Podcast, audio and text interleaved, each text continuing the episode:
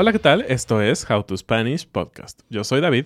Yo soy Ana. En este episodio vamos a hablar sobre el verbo get, pero en español. How to Spanish podcast is designed to help Spanish students improve their listening and vocabulary skills, and it's made possible thanks to our Patreon community. By joining the community, you can access the vocabulary guide and interactive transcript, bonus episodes, and monthly activities to practice your Spanish. If you would like to join the experience, go to patreon.com slash howtospanishpodcast. Hola amigos, nos da muchísimo gusto estar con ustedes y hablar de este tema que nos habían preguntado muchísimo en diferentes medios, eh, porque el verbo get en inglés tiene muchos, muchas definiciones en español. Tenemos muchos verbos y se ocupa en diferentes escenarios y por lo tanto creo que va a ser muy interesante que ustedes puedan aprender. Eh, si tú lo recuerdas, hace algunas semanas hablamos del verbo pasar en español, que justamente tiene muchísimos usos y pues algo así pasa con get en inglés, así que hoy nos toca de este lado hablar cómo usarlo en español. Que por cierto, ese episodio es el episodio 240, así que si no lo has escuchado, puedes irlo a buscar. Bueno, sí, eh, tenemos algunos de los usos más comunes, porque como dijo David, get tiene muchos usos diferentes, se pueden clasificar de forma distinta, pero aquí te traemos los que pensamos que son más comunes más importantes de que conozcas, especialmente si tú eres un angloparlante, porque pues probablemente usas get en tu idioma todo el tiempo y a veces te aprendes solo una palabra en español y crees que con esa palabra puedes hablar siempre y no es así. Hay verbos muy, muy específicos dependiendo de cada situación. Así es. Y entonces, el primer uso que normalmente se aprende un angloparlante y por el cual a veces causa problemas cuando quieres expresarte en español es obtener. Obtener. Si tú buscas get en el diccionario, lo más probable es que diga obtener. Pero te voy a decir cuándo sí significa obtener, porque no siempre podemos usar este verbo en español. Se usa para las cosas que requieren esfuerzo. Son cosas que obtienes, que alguien te da o que tú recibes, pero con tu esfuerzo o que fue más difícil conseguirlo. Por ejemplo, eh, cualquier cosa que sea un regalo, un privilegio o un honor recibir, se puede usar como obtener. Entonces es un verbo específico, es sofisticado, es más eh, específico de lo que mucha gente cree. Algo interesante sobre este es que realmente no se usa tanto obtener, porque justamente las ocasiones no lo ameritan, ¿no? Por ejemplo, obtuve un título universitario una vez en la vida. Claro, y tomó muchos años en la universidad y exámenes y trabajos y todo. Entonces, obtener es un verbo perfecto aquí. Por ejemplo, también eh, ella obtuvo una medalla en el ejército. Pues claro, una o dos veces en tu vida vas a obtener una medalla. Con mucho esfuerzo, es un honor, es un privilegio. O algo como obtener una beca, ¿no? Claro. Que es cuando alguien te da dinero para que tú puedas o estudiar o trabajar en algo sin poner tú de tu propio dinero. Eso también es algo grande e importante. Entonces, ese es el uso básico de get, obtener, ¿no? Pero tenemos muchísimos más, ¿no? Claro. De hecho, vamos al número dos, que es el más sencillo de todos, que es comprar. Y ahorita vamos a comparar por qué sería un error usar obtener en este caso. Comprar es siempre que usas get, pero que estás hablando de un intercambio de dinero por un bien, un producto o un servicio, ¿no? Entonces, tengo como ejemplo, no he comprado el nuevo videojuego. Si alguien dice, eh, no he obtenido el nuevo videojuego, es bien raro. ¿Por qué usarías un verbo tan sofisticado para algo tan simple, entre comillas, perdón si eres gamer, como un videojuego? Exactamente. Entonces, siempre, siempre, siempre que hay un intercambio de dinero, es comprar. Y sabemos que en inglés también tienes buy, pero sé que en el uso cotidiano se utiliza muchísimo get. Aquí no, aquí diríamos comprar, solo comprar. Sí. Y el siguiente uso es recibir. Eh, recibir lo utilizamos para enfatizar que alguien nos da una cosa, ¿no?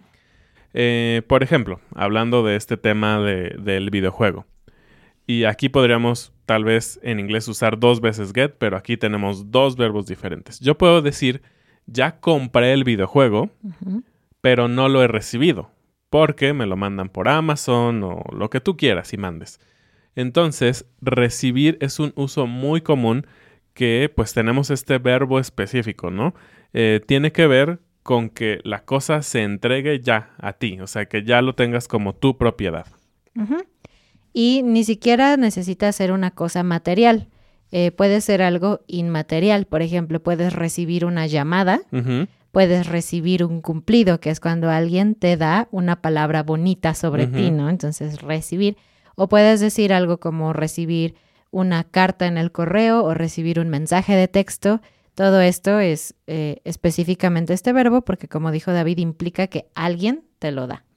Vamos al siguiente que es llegar. Este me gusta mucho porque cuando hablamos de un proceso de movimiento de un punto A a un punto B, en inglés puedes usar get, pero en español jamás podrías usar obtener. No tiene sentido. Sí, no tiene sentido. Como aquí hay un movimiento, un proceso de un punto a otro, eh, necesitamos usar este verbo, llegar. Por ejemplo, te voy a llamar cuando llegue ni siquiera necesita ser un lugar físico, ¿no? Puede ser, eh, por ejemplo, un lugar eh, que, que, tú consideras como un lugar, pero que no, es, no existe en el mundo físico. Por ejemplo, ella llegó a lo más alto de su carrera. Es como al puesto mayor o al máxima autoridad que podría haber recibido. O, por ejemplo, hablando de metas. Una meta es un lugar ficticio, más o menos, ¿no? Podrías decir todavía no llego a mi meta de ventas o todavía no llego a mi meta de hablar español fluidamente. Así es. Muy bien. Y el siguiente uso es ponerse. Eh, este es bastante interesante porque ya necesita una estructura un poquito más elaborada, ¿no? No es tan directo como una sola palabra. Eh, entonces vamos a necesitar un adjetivo o una emoción, ¿no? Eh, y un verbo de cambio. Entonces, eh, ella se puso triste, ¿no? Eh, aquí es interesante porque a mí, hablante nativo, cuando yo aprendí esto en inglés con Get, no me hacía ningún sentido, ¿no? Como Get Happy. Como, como que, traduciendo literal otra vez, obtener como que obtienes felicidad, ¿no? Entonces, para mi mente era muy extraño. Eh, puedes ponerte contento, puedes ponerte feliz, puedes ponerte nervioso. Algo muy divertido, te puedes poner loco. ¿Qué es ponerse loco? no, no es en el sentido médico, es decir, cuando alguien se enferma de un tema psiquiátrico, no le diríamos se puso loco, porque suena muy fuerte, muy agresivo, sino es una manera, un poco una broma, cuando alguien se pone eh, agresivo o se pone eh, demasiado eh, juguetón cuando tus emociones sobrepasan un nivel socialmente racional, aceptado. socialmente aceptado, ponerse loco. Algo también que creo que es bastante nativo y que creo que te va a ayudar muchísimo en tu español es decir, eh, ponerse bien o ponerse mal. Este es un uso que casi no he escuchado en extranjeros que están estudiando y creo que es muy importante. ¿Cómo lo explicarías? Pues ponerse bien puede significar varias cosas. Puede ser recuperarse de una enfermedad, como, ay, ya me puse bien, estaba enfermo la semana pasada. Puede ser eh, ponerse en forma, como comer muy bien y hacer mucho ejercicio y verse muy bien, eso puede ser ponerse bien, pero también puede ser simplemente pasar del estado mal a bueno, ¿no? Entonces puede ser de emociones, físico, cualquier cosa. Y tenemos el opuesto también, ponerse mal, que sería... Enfermarse o ponerse triste o lo que sea, ¿no? Y bueno, los verbos de cambio son complicados porque existen muchos, ponerse, convertirse, llegar a ser, etcétera. Pero lo que necesitas saber es, si estás hablando de estas emociones que te mencionamos, siempre usa ponerse, no tienes que pensar otra cosa. Hay, algunos casos excepcionales en los que vas a necesitar un verbo específico, ¿no? Como en el caso de get angry tenemos el verbo enojarse, ¿no? Ajá, no usas ponerse, no dices ponerse enojado. El siguiente uso es muy útil cuando estás estudiando un idioma y es entender o captar. Y bueno, creo que tú sabes lo que significa entender, ¿no? Que es capaz, ser capaz de racionalizar información y decir, ah, sé lo que es esto. Pero captar también es un uso poco usado entre los estudiantes, pero muy común entre los nativos. Captar es solo otra forma de decir entender, pero es más chistosa, ¿no? Entonces, si alguien te dice como eh, el maestro me explicó subjuntivo, pero no entendí, eso es perfecto, pero si quieres sonar más nativo, puedes decir el maestro me explicó subjuntivo, pero yo no capté. y todavía hay otro nivel que sería cachar, ¿no? No caché. No le cacho o ya le caché, que creo que tiene justamente la idea como de un verbo de movimiento, como si el maestro o quien te está explicando lanza la idea y la puedes atrapar, capturar y hacer la tuya, ¿no? Cachar. Este se va volviendo un poquito más específico y es algo que me gusta del español, que podemos ser específicos. Eh, este uso lo tenemos para cuando alguien va a ir a algún lugar y va a traer algo, ¿no? Obtener algo. Por ejemplo, voy a ir a la tienda, ¿te traigo algo? Eh, se te ofrece... Ay, perdón. Que dependiendo de la cosa podría ser te compro algo también, que es otro uso de get, ¿no? Te compro algo, te ofrezco algo. Eh, o simplemente te traigo algo. Entonces, este uso también implica un movimiento, ¿no? Pero no estás hablando de un lugar que es un destino, sino de que vas a moverte para tomar una cosa y llevarla a la persona. Entonces, en ese caso, siempre es traer, es lo mejor, pero puede ser ofrecer en una forma más amable. El siguiente uso es atrapar o cazar, si estás hablando literal de cazar un animal, o, un animal cazando a otro animal, ¿no? Entonces podrías decir, mi gato atrapó un pájaro, eh, pero con este uso de atrapar es muy común cuando hablas de, eh, por ejemplo, la policía atrapó a alguien, o incluso cuando ves que mm, alguien está haciendo algo y tú justo en ese momento puedes verlo y le dices, ajá, te atrapé. Te atrapé o te caché, ¿no? También lo podemos usar. El siguiente tiene que ver con enfermedades. Cuando ustedes en inglés hablan sobre enfermarse, muchas veces pueden usar get, es como... get sick. Get sick o puedes decir I got the flu o puedes usarlo en formas así muy, muy concisas.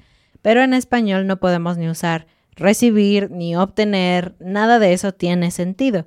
Porque aunque claro, es posible que tú recibes una enfermedad de alguien porque tosió en tu cara o estornudó en tu cara y entonces el su virus entró a tu cuerpo.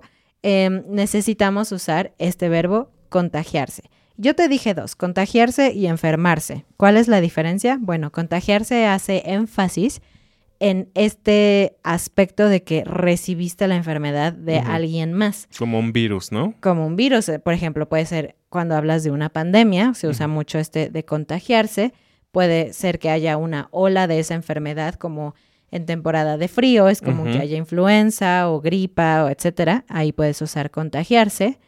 O, por ejemplo, tu hija se puede contagiar de varicela en la escuela, porque es una enfermedad que los niños se pasan simplemente por estar cerca. Enfermarse, por otra parte, se enfoca en el hecho de la enfermedad, no tanto en que la recibiste de alguien más. Entonces, puedes decir, por ejemplo, que te enfermaste el año pasado y ya, no necesitas especificar de qué, o quién te contagió, etcétera. Algo interesante es cuando ustedes usan to get food poisoning.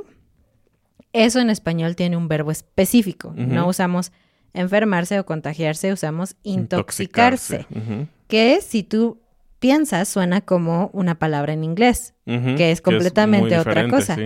Eh, intoxicarse en español siempre tiene que ver con comida en mal estado, nunca con drogas o alcohol.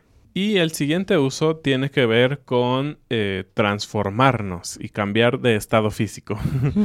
Eh, necesitamos verbos específicos para cada situación, entonces tienes que aprenderlos, no son muy difíciles. Por ejemplo, tenemos el verbo envejecer, ¿no? Como este verbo que se utiliza como get old. Nosotros decimos envejecer. Cambiar de joven a viejo. Otro estado tiene que ver con, eh, con el clima o con la temperatura y sería enfriarse. Sí, no dirías, ay, mi ciudad se, se puso fría o recibió frío o compró frío. ¿Ves? Porque es importante conocer estos porque Hay muchas opciones, pero depende de cada contexto. Necesitas el verbo específico, enfriarse. A ver, tú que nos escuchas, ¿cómo piensas que se diría eh, el opuesto de get cold en español? ¿Hay un verbo específico? Te lo voy a dejar de tarea, escríbelo en los comentarios así. Y este, y vamos a ver si, si sabes cómo se dice. Y por último, también tenemos eh, hacerse tarde, ¿no? Este cambio de tiempo en el cual estabas a tiempo y ahora se hizo tarde, hacerse tarde. Y el siguiente uso de get tiene que ver con moverse, subirse a un transporte. Em, pues es bastante sencillo, ¿no? Como súbete al coche, alguien que se sube a un tren, eh, no, no dices eh, llegué o obtuve mi, transporte, no, no. O entra a mi coche, no, súbete, súbete a mi coche. Súbete a mi coche. Eh, pues sí, tenemos cosas muy específicas para este uso de get, ¿no? Como en vez de get inside, súbete y no diríamos como súbete adentro, porque eso sería también bastante redundante, ¿no? Serlo, sería súbete o entra o vamos en mi coche, algo así. Y de hecho, en inglés usan, siempre es un problema para mí porque es get in o get on, ¿no? Pero en español solo utilizamos la preposición a pero siempre hay un, una cosa, ¿no? Entonces, a el coche es al coche o a la moto, súbete a la moto. Entonces, siempre usa a, no necesitas pensar si es en u otra preposición. Y el siguiente me gusta un montón, es contestar el teléfono o abrir la puerta. Yo recuerdo cuando estaba estudiando inglés y alguien decía, este, sonaba el teléfono y alguien decía, I'll get that. Y yo era como, get, como por qué quieres obtener un teléfono o recibir un teléfono, simplemente está hablando de esta acción muy específica en español de responder o contestar el teléfono. Y cuando alguien toca la puerta, nosotros decimos abrir la puerta. Entonces, cuando suena eh, el knock, knock, knock en la puerta, en México, en español diríamos yo voy, ¿no? O yo abro. Yo abro. Eso es como lo expresamos en español. Sí, y de hecho, pensando un poquito en, el tema del teléfono, que obviamente hoy en día ya es muy extraño que suena el teléfono y vas a contestar porque ya nadie llama, pero justamente diríamos, eh, yo voy también, ¿no? O sea, como esta idea de que yo tomo la llamada o yo me muevo hacia el teléfono y yo tomo la llamada, como dijo Ana, yo contesto y algunas veces cuando estabas esperando una llamada, ya un tema un poco más cultural, decías, es para mí. Es mm. para mí. Cuando no querías que nadie tocara el teléfono. Porque era tu novia. porque era tu novio, tu novia o lo que sea. Y no querías que nadie se enterara. Era, es para mí, nadie más toque el teléfono. Ah, Entonces sí, nunca diríamos como, yo tengo la llamada o algo así. Vamos con el último uso que es el más complicado. Ya tenemos un episodio donde hablamos de C, cuando se utiliza C en español, especialmente cuando hablamos de un accidente, ¿ok? Entonces no voy a entrar tanto en detalle en este episodio, pero es importante que tú sepas. Cuando en inglés se usa get para hablar de que algo pasa sin intención o que fue un accidente, como por ejemplo, she got gum stuck on her hair. Eso obviamente es un accidente. En español necesitamos usar se y luego otro objeto indirecto. Diríamos se le pegó el chicle en el pelo. Complicado, ¿verdad? Se le pegó. Eh, otro ejemplo que tenemos aquí es se me atoró la bolsa en la puerta del metro, ¿no? Entonces estaba subiendo al metro tu bolsa quedó afuera y ¡pum! Se cerraron las puertas y tu bolsa se quedó afuera, entonces se me atoró. Esa es la forma en que expresamos estos accidentes en español, siempre empezando con C y después con me, si te pasa a ti, a ti mismo, te, le para él, ella, usted, les, ellos, ellas, ustedes o nos para nosotros. Entonces, como te dije, ve a nuestra página howtospanishpodcast.com en la lista de episodios y busca donde hablamos de C si quieres eh, aprender más de este tema. Pero bueno, ese es otro de los usos de get. Algo interesante para ir cerrando es que me parece que en la gran diferencia o lo que puedo ver yo es que en español eh, no, no, lo hacemos tan personal, ¿no? Por ejemplo, en este uso de se le pegó fue como, quién sabe cómo llegó el chicle a su pelo, ¿no? Justo, fue un accidente. Ajá, fue un accidente. Y al menos a mí, y corríjanme los angloparlantes, she got gum se me, se me hace como algo más Ah, directo, ¿no? Es tu culpa. Exactamente, es como, no diría si es tu culpa, pero me parece que es una posición más activa de la acción. Y en español, y si analizas más o menos todos los usos que te dimos hoy, son un poco más pasivos. Y, y es algo bastante interesante porque ustedes saben, en español usamos muy poco la voz pasiva, que lo hemos dicho en muchos episodios, y, y cambia la estructura de las frases y todo esto.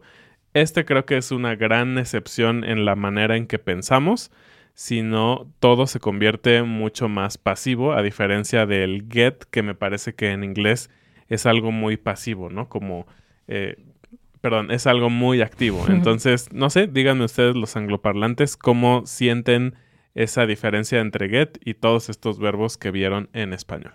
Y bueno, ya eh, te dijimos, visita nuestra página y puedes encontrar todos los episodios anteriores. Y también te invitamos a nuestra membresía de Patreon para que puedas ser parte de todas las actividades de hablar, de ver películas, etcétera, que tenemos para ti. Así es, y así que esto es todo por este episodio. Muchísimas gracias como siempre. Muchas gracias y bienvenidos a nuestros nuevos patrones Jim, Eric, Natalie, Carlos, Janelle, BG, Angie, Sean, Kurt, Derek. Dan, Marianne, JC, Maja, Ian, Andrew, Sara, Gia, Dominique, Harlan. Nos vemos la siguiente semana. Adiós. Adiós.